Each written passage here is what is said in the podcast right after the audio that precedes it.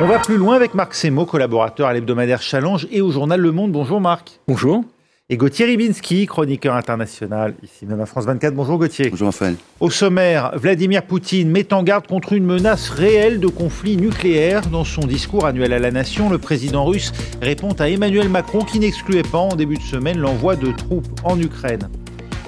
Et puis entre eux, ce n'est pas franchement Los Amigos. Hein. Donald Trump et Joe Biden s'affrontent ce jeudi près de la frontière mexicaine, à 500 km l'un de l'autre. Les deux hommes font campagne au Texas.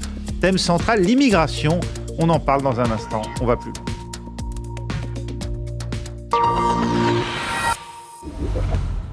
C'est une prise de parole très attendue, trois jours après les propos d'Emmanuel Macron, qui, le premier côté occidental, avait brisé un tabou lundi en n'excluant pas l'envoi de troupes en Ukraine, des propos qu'il assure aujourd'hui avoir pesé et mesuré. Vladimir Poutine lui répond indirectement à l'occasion de son grand discours annuel devant l'Assemblée fédérale à Moscou, en mettant en garde contre une menace réelle de conflit nucléaire. Écoutez. Il parle d'envoyer des contingents militaires de l'OTAN en Ukraine.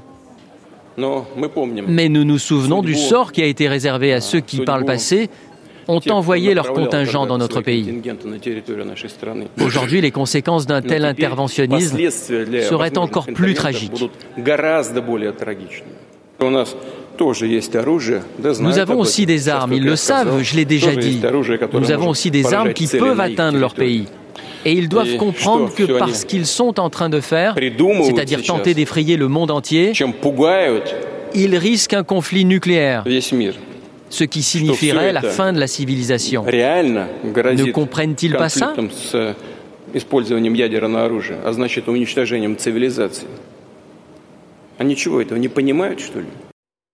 Ah, pour essayer de mieux comprendre, hein, Julien Colling est avec nous, notre correspondant en Russie pour France 24.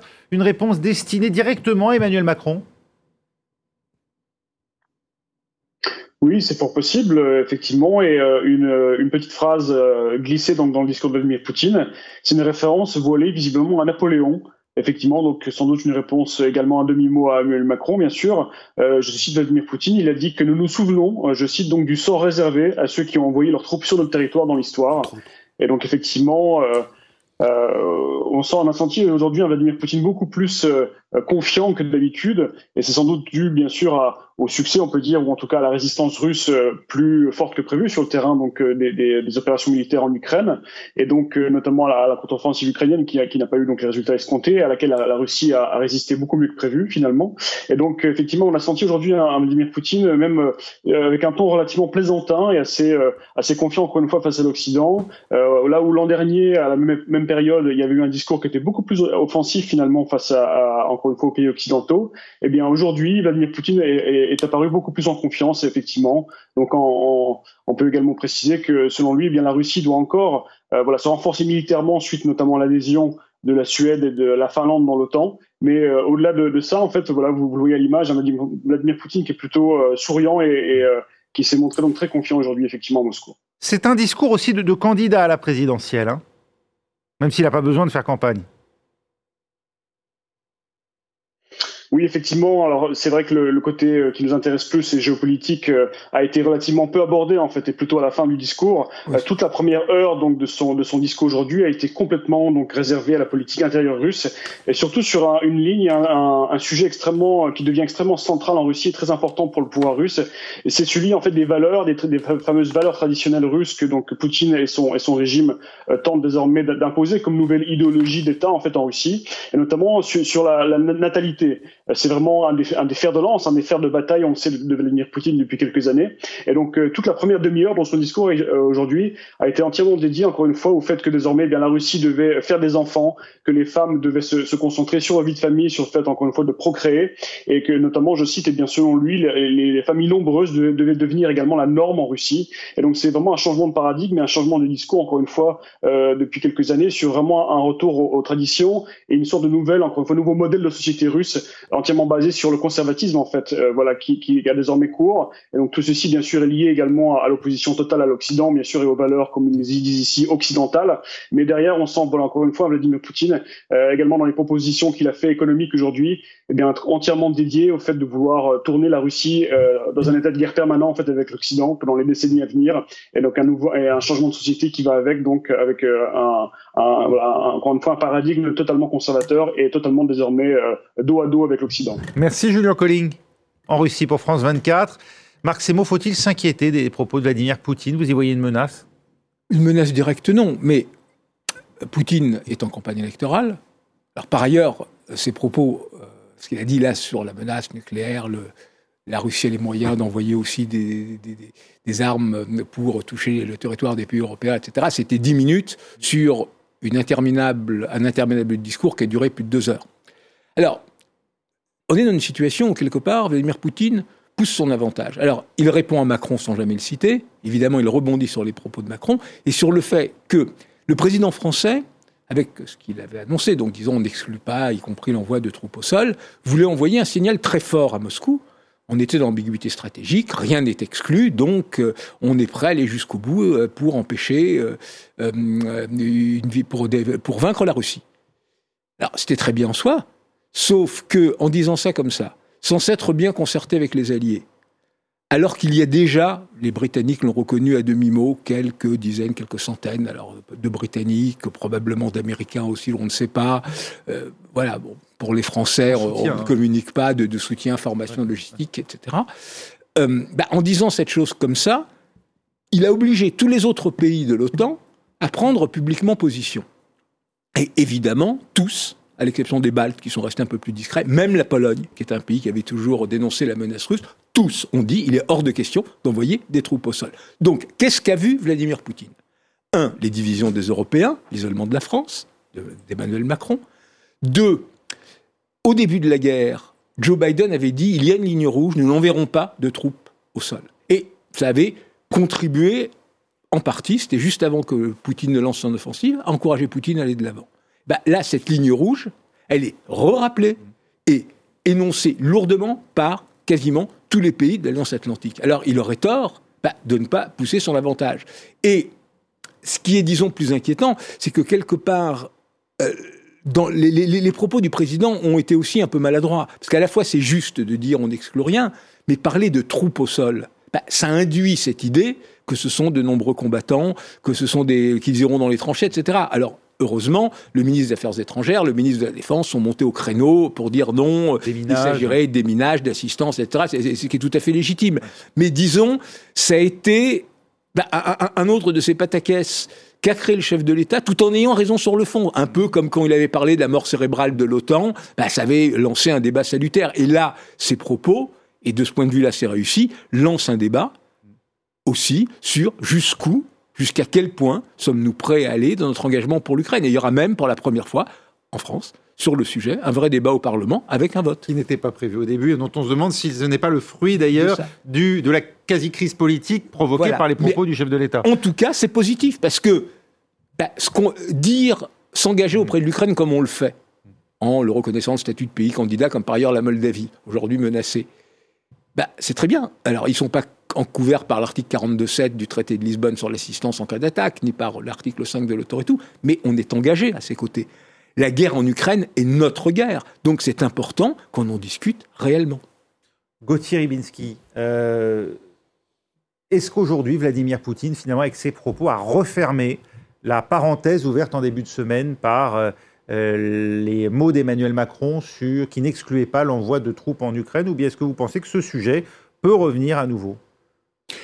Oui, parce est-ce que, la menace, euh, voilà, la menace d'une guerre totale est bien réelle ou voilà, est-ce qu'aujourd'hui finalement, en, clarifiant les choses d'une certaine manière et en disant ce serait à n'en pas douter une apocalypse nucléaire, finalement, Vladimir Poutine a refermé une fois pour toutes cette possibilité-là et, et, raffermi cette ligne rouge d'une certaine manière qu'évoquait Marc Semo. Mais ce n'est pas la première fois qu'il parle de la sorte, et même de manière beaucoup plus énervée parfois. Ce n'est pas la première fois qu'il fait allusion à l'arme nucléaire. Ce qu'il faut comprendre, c'est qu'avec Vladimir Poutine, que vous fassiez allusion à une éventuelle intervention au sol ou pas, mm. il y a toujours un moment où le système d'auto-victimisation russe fait qu'on va faire allusion à l'emploi d'une arme catastrophique et destructrice. Donc, d'une manière ou d'une autre, vous l'avez, ça. C'est contenu dans, son discours. Que l'on pense, on, en parlera peut-être tout à l'heure, de la Transnistrie, et comment les mécanismes fonctionnent, c'est-à-dire l'appel, soi-disant, prétendument spontané d'une population russe qui demande la protection. Ce scénario-là, il est possible en Estonie, il est possible en Lettonie, il y a toujours des prétextes qui serviront à Poutine pour dire nous sommes attaqués. Et à partir de là, vous savez très bien que dans la doctrine militaire russe, euh, l'emploi de la force nucléaire est indiqué lorsqu'il s'agit des intérêts vitaux de la Russie. Sauf que quels sont les critères des intérêts vitaux? Si c'est effectivement la défense parce que telle ou telle population serait potentiellement menacée dans tel ou tel pays, vous pouvez placer le curseur où vous voulez. Et l'intérêt précisément de ce qu'a dit Emmanuel Macron, là je suis tout à fait d'accord avec Marc Semo, c'est-à-dire qu'il y a en plus la volonté de, l'orgueil d'Emmanuel Macron d'apparaître comme celui qui a l'idée, et tant pis si les autres sont complètement ahuris par cette proposition à ce moment-là, mais Là, euh, euh, là aussi, Marc a raison de dire que ça peut susciter un débat, et ça peut aussi avoir un effet euh, légèrement différent qui serait vertueux, qui serait bénéfique. C'est un peu la manière dont les Verts allemands, et notamment la ministre des Affaires étrangères, Annalena Baerbock, analysent cette situation, où elle dit, si ça pouvait nous pousser, mais c'est un peu ce que disait Marc, à réfléchir sur la nécessité d'envoyer des armes de façon adéquate à l'Ukraine, eh bien peut-être qu'on passerait justement, on pourrait passer outre ce débat sur l'envoi euh, de troupes au sol. Alors sur ce dernier point, une des raisons pour lesquelles les Allemands, la Scholz, refusent d'envoyer l'État russe que demandent de façon pressante les Ukrainiens, ils ont 400 euh, km de portée et peuvent frapper en profondeur, c'est parce que leur déploiement en Ukraine implique la présence de soldats de la Bundeswehr, pas beaucoup, mais pour euh, les adapter à la donne. Mais en, réalité, si vous écoutez attentivement Vladimir Poutine, euh, oui, il, a été, il a rappelé des évidences sur le nucléaire. Dire que la Russie a des armes et qu'elle peut les employer pour frapper les pays occidentaux, c'est une évidence. La doctrine nucléaire que tu rappelais, elle est là. Et en réalité, Vladimir Poutine a souvent laissé ses sbires les plus les pires, genre Ramzi Kadyrov, le président tchétchène, ou Dmitri Medvedev, euh, euh, sa marionnette qu'il avait à un moment remplacé à, la présidence, menacer l'Occident d'apocalypse nucléaire. Vladimir Poutine n'a jamais eu des propos de ce genre. Il a parlé juste au tout début euh, d'armes dont les conséquences seraient inimaginables, etc. Parce que si Poutine est déraisonnable, et son agression en Ukraine le montre. Il n'est pas irrationnel. Il connaît la grammaire de la dissuasion. Et c'est là-dessus qu'il insiste là. Parce que pourquoi tous les pays de l'OTAN ont dit non, non, on n'enverra pas d'hommes au sol ben, C'est parce que ils ont peur de l'escalade. Donc, en revenant sur la menace d'escalade, eh ben voilà, il pousse son avantage. Ensuite, il ne faut pas oublier que ce sont en grande partie des rodomondades.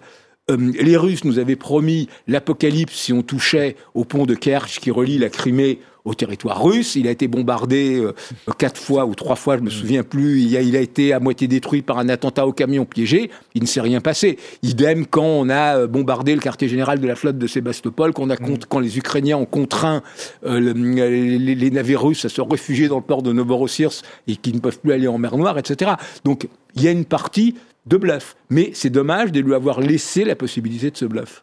Vous l'évoquiez, Gauthier, à l'instant, les responsables de la Transnistrie, une région séparatiste moldave, hein, qui, euh, que soutient en tout cas Moscou, demandent aux autorités russes de les protéger. On voit ça en image avec Ludovic de Foucault. Mercredi, à Tirana, en Albanie, le président ukrainien Zelensky rencontrait son homologue moldave, Maya Sandu. Au même moment, en Transnistrie, région séparatiste de la Moldavie, les députés pro-russes réunis au Congrès demandaient au Conseil de la Fédération et au Parlement russe de les protéger contre ce qu'ils appellent la pression croissante de Kisino, en l'occurrence une nouvelle réglementation douanière. Washington dit observer tout cela avec attention. Étant donné le rôle de plus en plus agressif et déstabilisateur de la Russie en Europe, nous suivons de très près les actions de la Russie en Transnistrie. Les États-Unis soutiennent fermement la souveraineté et l'intégrité territoriale de la Moldavie à l'intérieur de ses frontières internationalement reconnues. Mais pour Moscou, fidèle à sa rhétorique, tout est de la faute de l'OTAN. L'OTAN s'obstine à transformer la République en une seconde Ukraine. Contrairement à ce que pense la majorité de la population moldave et apparemment sans réfléchir aux conséquences de tout ceci pour le pays et même pour la région en général. La République de Transnistrie, que ni l'ONU ni même la Russie ne considèrent comme indépendante, est une région russophone d'un demi-million d'habitants qui a rompu avec la Moldavie en 90, un an avant l'éclatement de l'Union soviétique. 2000 soldats russes y sont déployés depuis 30 ans, officiellement une force de maintien de la paix. Quant à ce que pensent les Moldaves, voici quelques réactions à Kisino après les déclarations des députés de Tiraspol. Ce qui se passe à Tiraspol représente un grand danger. Il s'agit en réalité d'une déclaration de guerre contre la République moldave.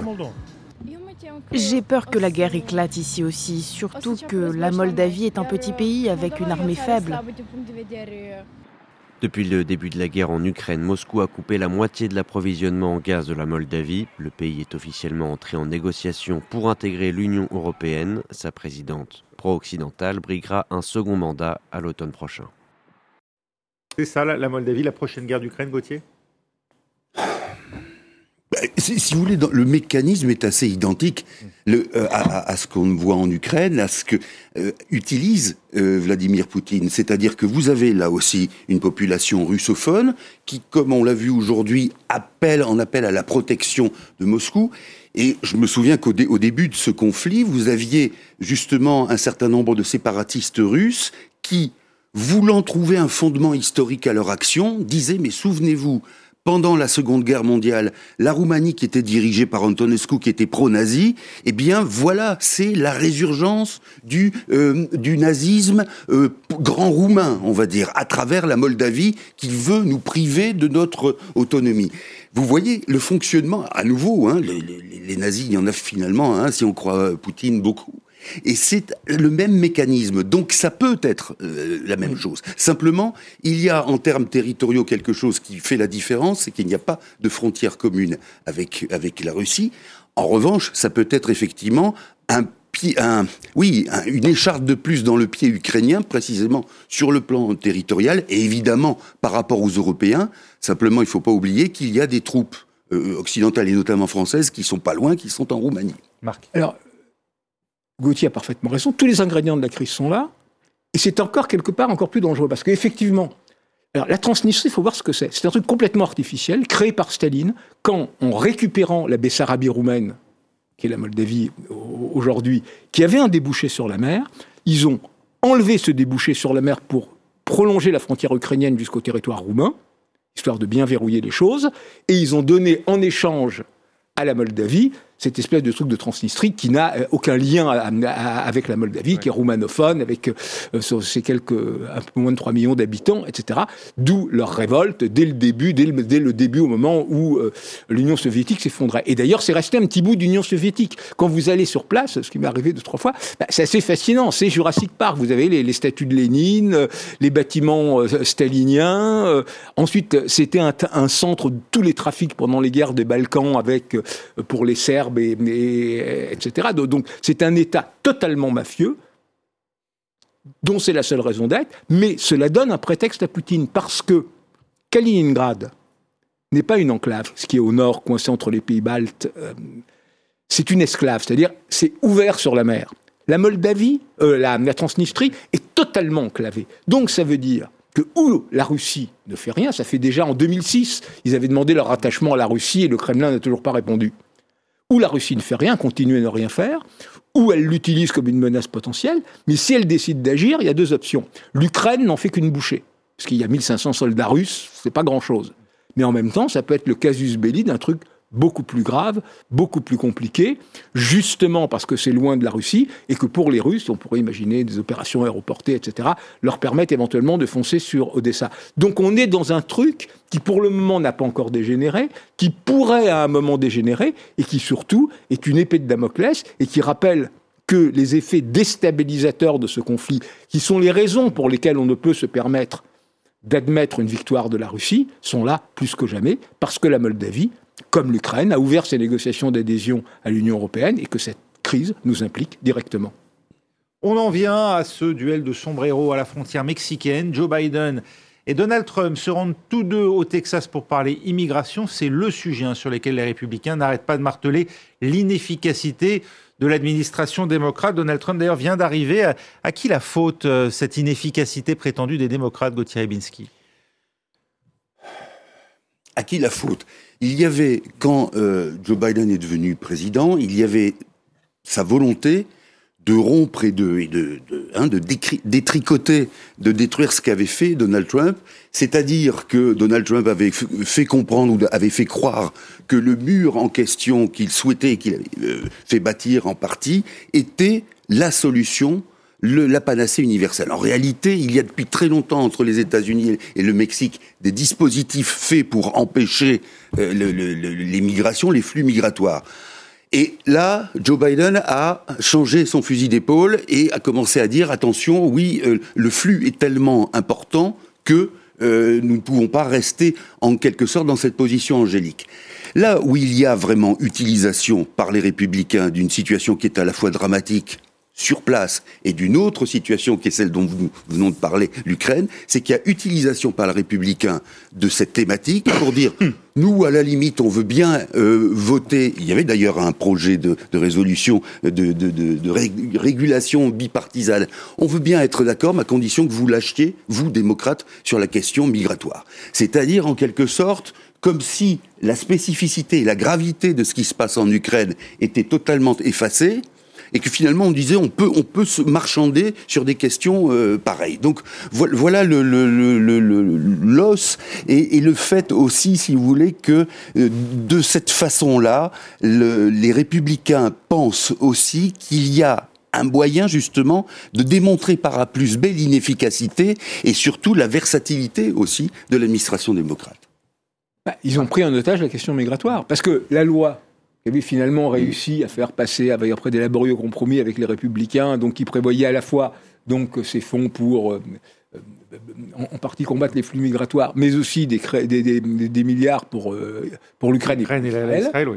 a été bloqué sur la décision des Trumpistes et de Donald Trump lui-même, qui a chauffé à mmh. blanc ses troupes, pour que Joe Biden ne puisse pas avoir la moindre victoire. Bien sûr. Donc on est dans une situation complètement folle, de pure démagogie politique, et où les républicains reprochent à, aux démocrates leur inaction, alors que c'est eux, qui, alors que c'est eux qui ont créé les conditions de cette inaction. Mais ce qui est beaucoup plus grave aujourd'hui, bah, c'est que dans les sondages, Trump va plutôt bien, et que la Cour constitutionnelle s'est saisie de la question de son immunité. Mm. On verra ce qu'elle va dire.